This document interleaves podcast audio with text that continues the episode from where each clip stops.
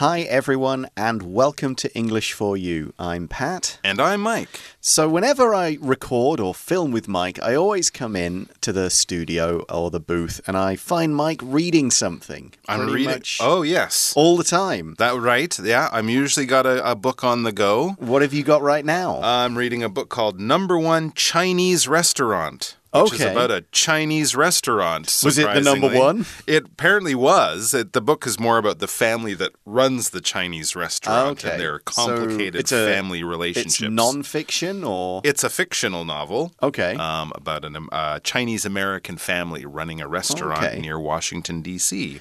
And it could make a very good manga. It could actually yeah. make a good comic book. Right. Do you do you read much of the kind of comic books, graphic novels, um, that kind of um, thing? I've read a little bit of manga. I've read some of Ghost in the Shell, one of the okay. classics, and a very good one called Drops of God, Ooh. which is about wine. You can actually learn a lot of wine uh, okay. knowledge by reading these books, and that's what I like about manga. They're very they're kind of long. The stories are very interesting. It's not always about superheroes. In fact, many of them are not about superheroes, and you know you can you can learn something in a very good story because they let the story sort of play out over many many editions. Hmm. So they're kind of nice that way.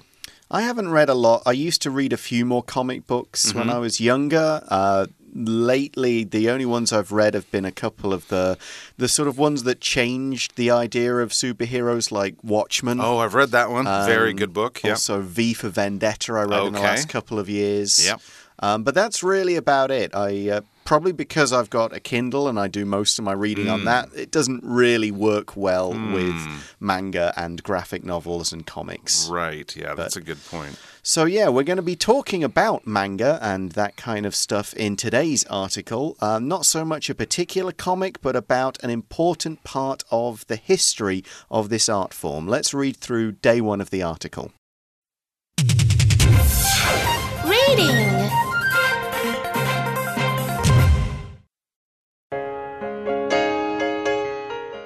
Tokiwa an important chapter in manga history. With its metal roof and aged walls, Tokiwa So looks like an ordinary house in Tokyo's Toshima ward. But this isn't any old house. For many people across Japan and the rest of the world, Tokiwa So represents the beginning of modern manga. Fans were very excited when the new Tokiwa So finally opened last summer. The building is a perfect copy of the place where some of Japan's greatest comic book artists once lived. These included Tezuka Osamu, the creator of Astro Boy, and Fujiko Fujio, the two artists who made Doraemon. The original Tokiwa So was knocked down in 1982. However, every detail has been perfectly recreated in the new building. On the second floor, visitors can see the tiny spaces where each of these amazing artists lived. To the joy of comic book lovers, there's also the exciting chance to take part in a manga workshop. And there's a manga library where you can spend hours reading Tokiwa So's many familiar creations. Best of all, this museum is totally free. So, our article begins by saying, with its metal roof and aged walls, Tokiwa So, and that's how I'm going to say it, looks like an ordinary house in Tokyo's Toshima ward. So here we're using the grammar structure we're going to focus on today, and it's the use of the word with in a kind of prepositional phrase. Um, with is used to show maybe a current situation or describe what something has. And a prepositional phrase modifies the main clause of a sentence to kind of explain the conditions talked about in the main clause or to show the reason for something.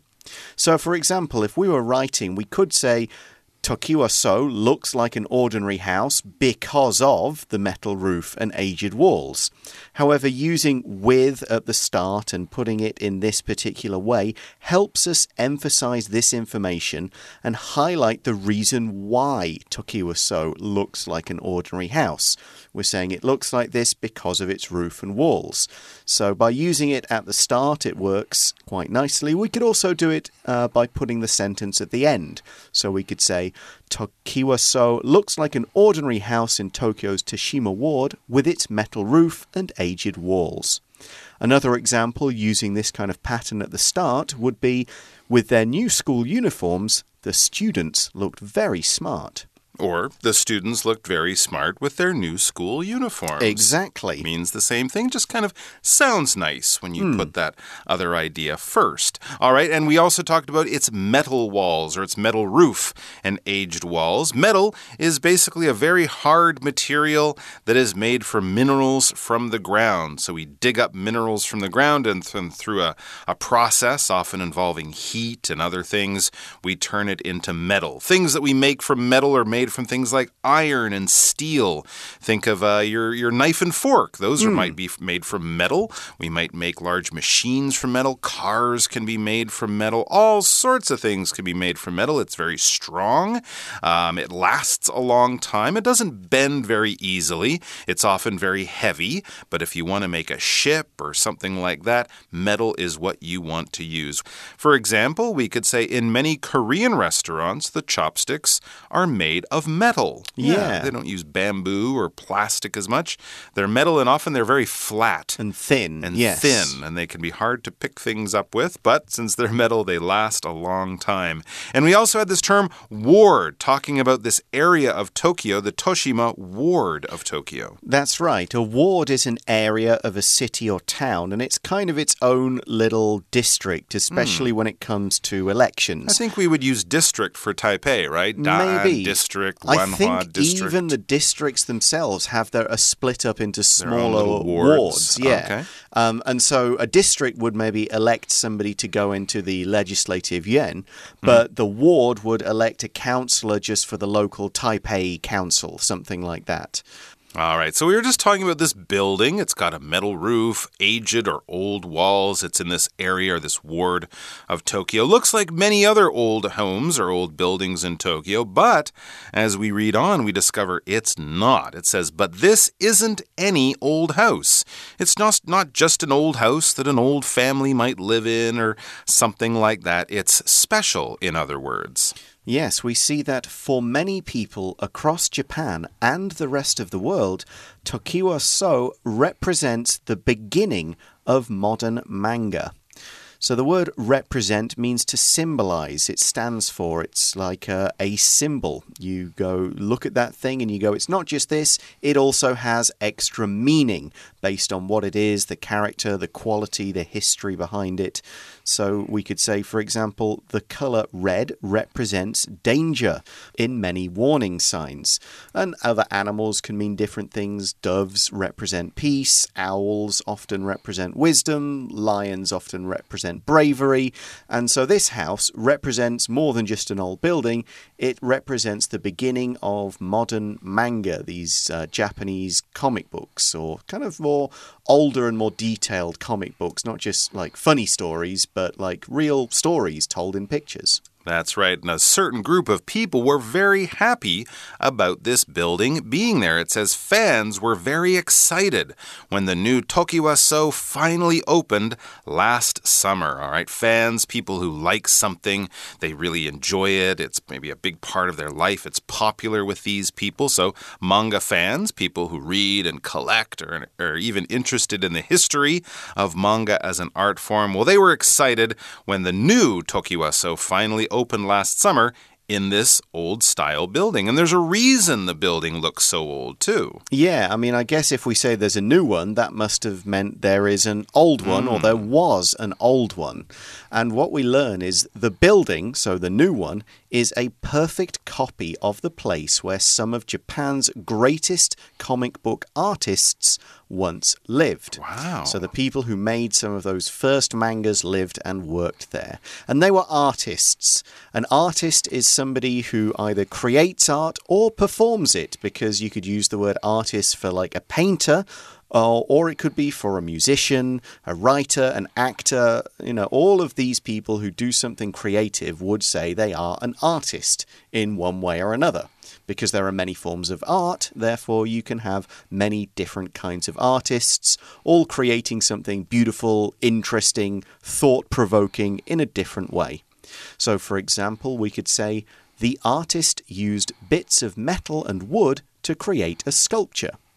So that's one kind of art, and so is manga.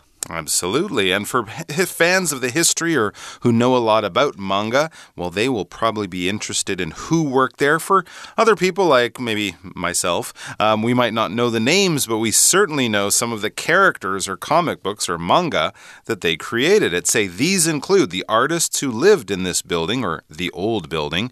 These included Tezuka Osamu, the creator of Astro Boy, and Fujiko Fujio, the two artists who made Doraemon or Doraemon. Paimon. Mm -hmm. So there you go. Astro Boy, everyone remembers him yep. from the, the comic books. He's on lunch pails and t shirts. Mm -hmm. There were cartoons and movies of him. And of course, Doraemon is very, very popular. Even today, he still sells products. He's still pulling lots of things out of his magic pouch. But the creators of both of these well known mangas, these well known comics, all worked in the original Tokiwaso building. So when we use this word to include, this verb is telling us that something is part of something else. That is in the other thing. Something small or something maybe uh, you know different is included or is taken in as part of something else. If you invite your friends to your birthday party, you are including them in your birthday party. If you are packing things for a trip, you definitely want to include your toothbrush and toothpaste in the things that you're packing. You know, put it into the bag along with all of the other things. So we're taking things that might normally be separate or be on their own in another in another way, but for some reason or another, we're putting them into a bigger group group. We're including them in something else. For example, Amy's meal included pork, rice, and some vegetables, right? She could eat all of those things on her own, but if you put them together and include them, um, you will make up a very good lunch. Right, so we mentioned uh, two, or in fact three, of the artists who worked in the Tokiwa So, and we say these included, which means there were a lot more, mm. you know, maybe 10, 12 or more people, but we're going to include a few of the most famous ones. We also learn in the article that the original, so that's the old, the first Tokiwa So, was knocked down in 1982 to knock something down means to use force to kind of take something that's standing up and turn it into something that's lying down or destroyed. To knock a person over, you hit them with, you know, your hand or with something else, they'd fall down. To knock a building down means to really destroy it, to smash all the walls down and push away all the bricks and other bits of material that gets left when you smash up a building.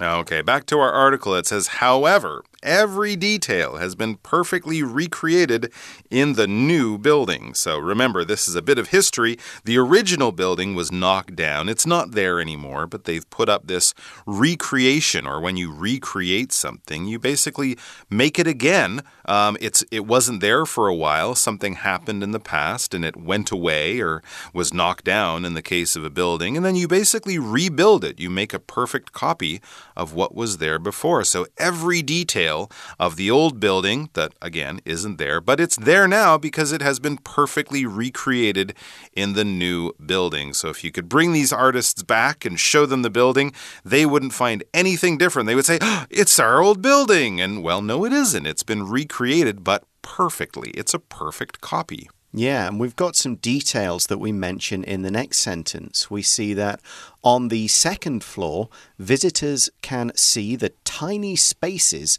where each of these amazing artists lived. So we'll learn a bit more about why the spaces were so small in day two of this article.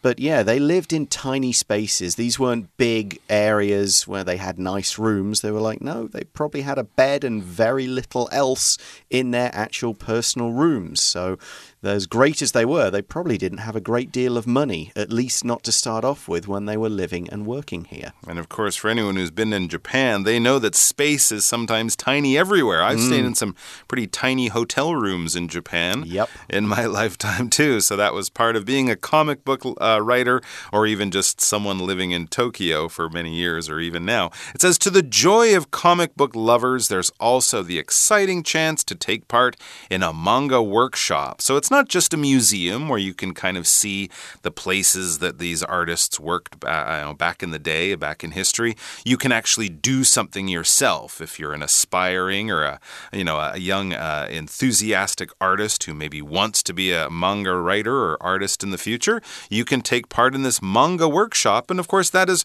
great news. That's very exciting and will make a lot of comic book lovers or fans happy. That's why say, that's why we say to the joy of comic book lovers. They will be happy to hear this news.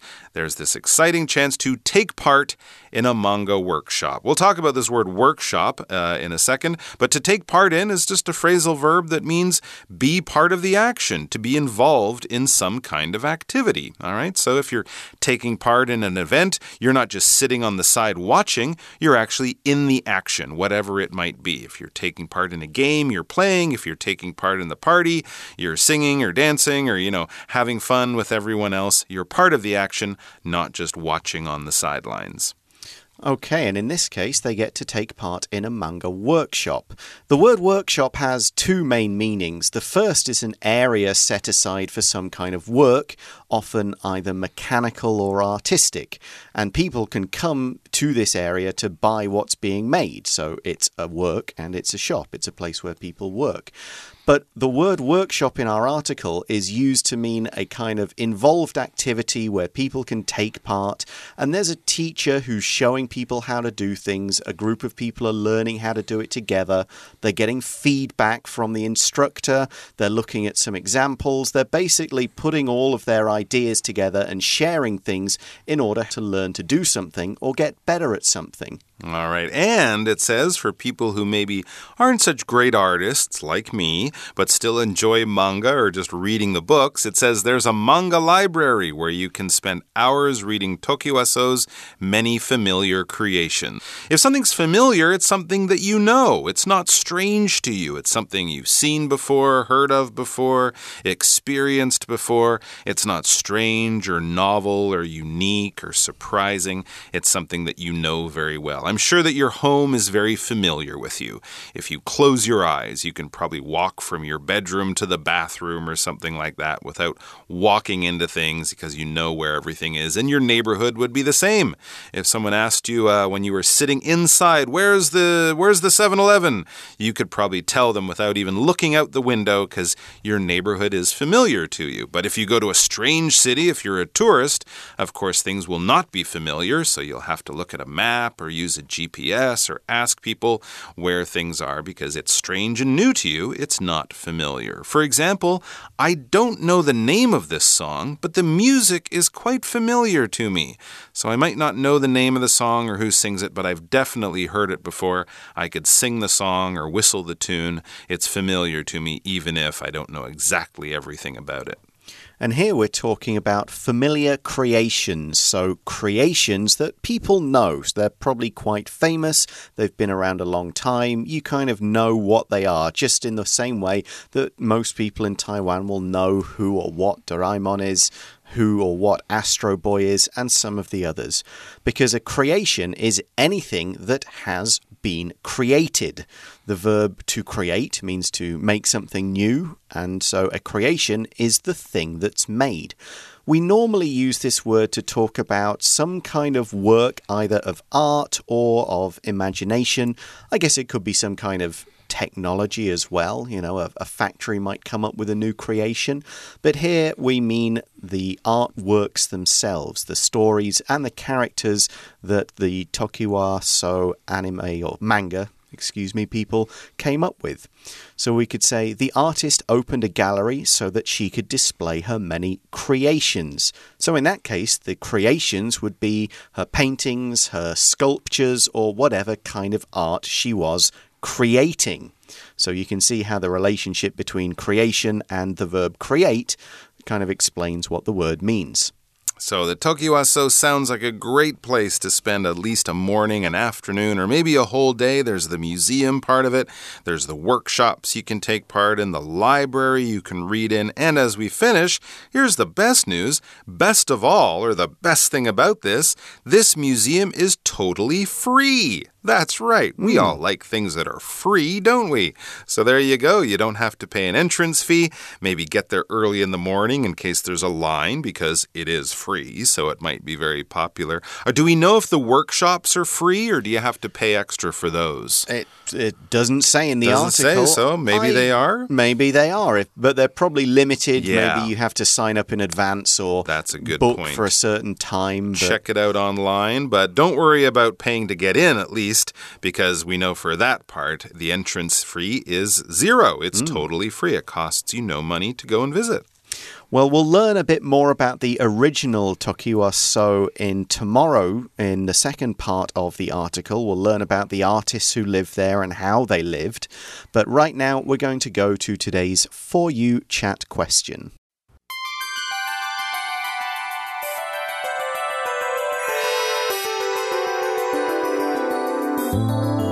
You chat. So, our question is Do you prefer watching cartoons or reading comics, and why? So, when it comes to this sort of, it's like saying, Do you prefer books or movies? But mm. here it's like, Do you prefer picture books or movies that are, or TV shows that are comics, that are cartoons? Hmm, that's a really good question. I think for me, I'll have to say it depends on my mood. You know, if I'm feeling lazy, watching a cartoon on TV while lying on the sofa sounds like a great idea. Mm -hmm. But often comics have better stories and you can kind of get into it a little bit more and enjoy it at your own pace. So, you know, if I had a bit of energy and I wanted to read something kind of different, maybe I'd reach for a comic. But if I was on an airplane or feeling lazy on a Sunday afternoon, I might like to lie on the sofa and watch a cartoon. But also, in both cases, as long as it's good, I'll probably enjoy both. Yeah, I think it's more about the quality. Yeah. Some of the ones we mentioned in our introduction, the the mm. Watchmen story and the, some of those, um, I think you probably want to read the comic book there because mm. there's so much detail in a lot of those, and this is true of a lot of manga. There really is so much detail, so much story. The illustrations are so nice. You want to spend a lot of time reading them. So in that case, yeah, I'd probably go for the comic book.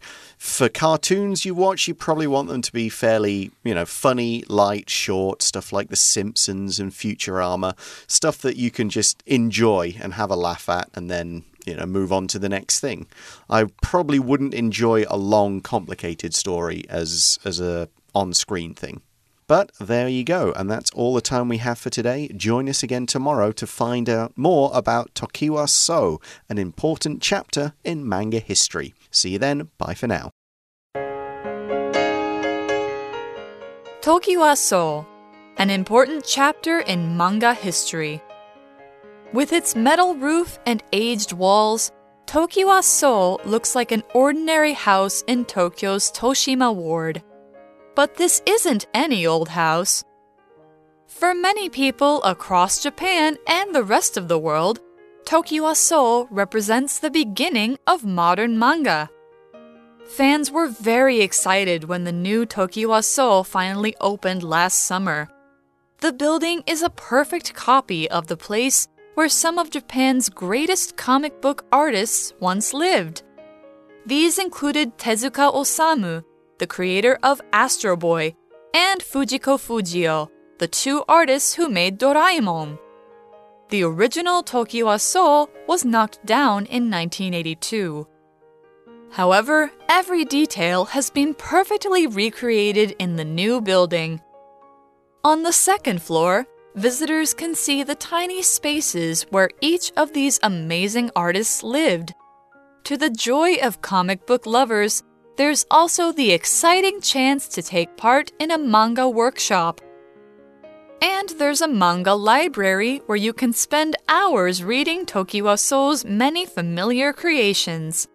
Best of all, this museum is totally free.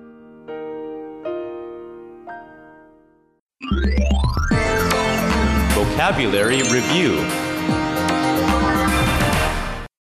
Metal. The earliest train tracks were made of wood, but today they are made of strong metal. Represent. On this map, the blue circles represent bus stops. Artist. The paintings and photos were created by a famous artist. Include. The large park includes a few food stands where you can buy hamburgers and drinks. Familiar. When Vicky returned to her hometown, she enjoyed walking along the familiar streets she remembered so well. Creation The heart shaped chocolate cake was a special creation the baker made for his girlfriend's birthday. 智慧小补帖 Ward Workshop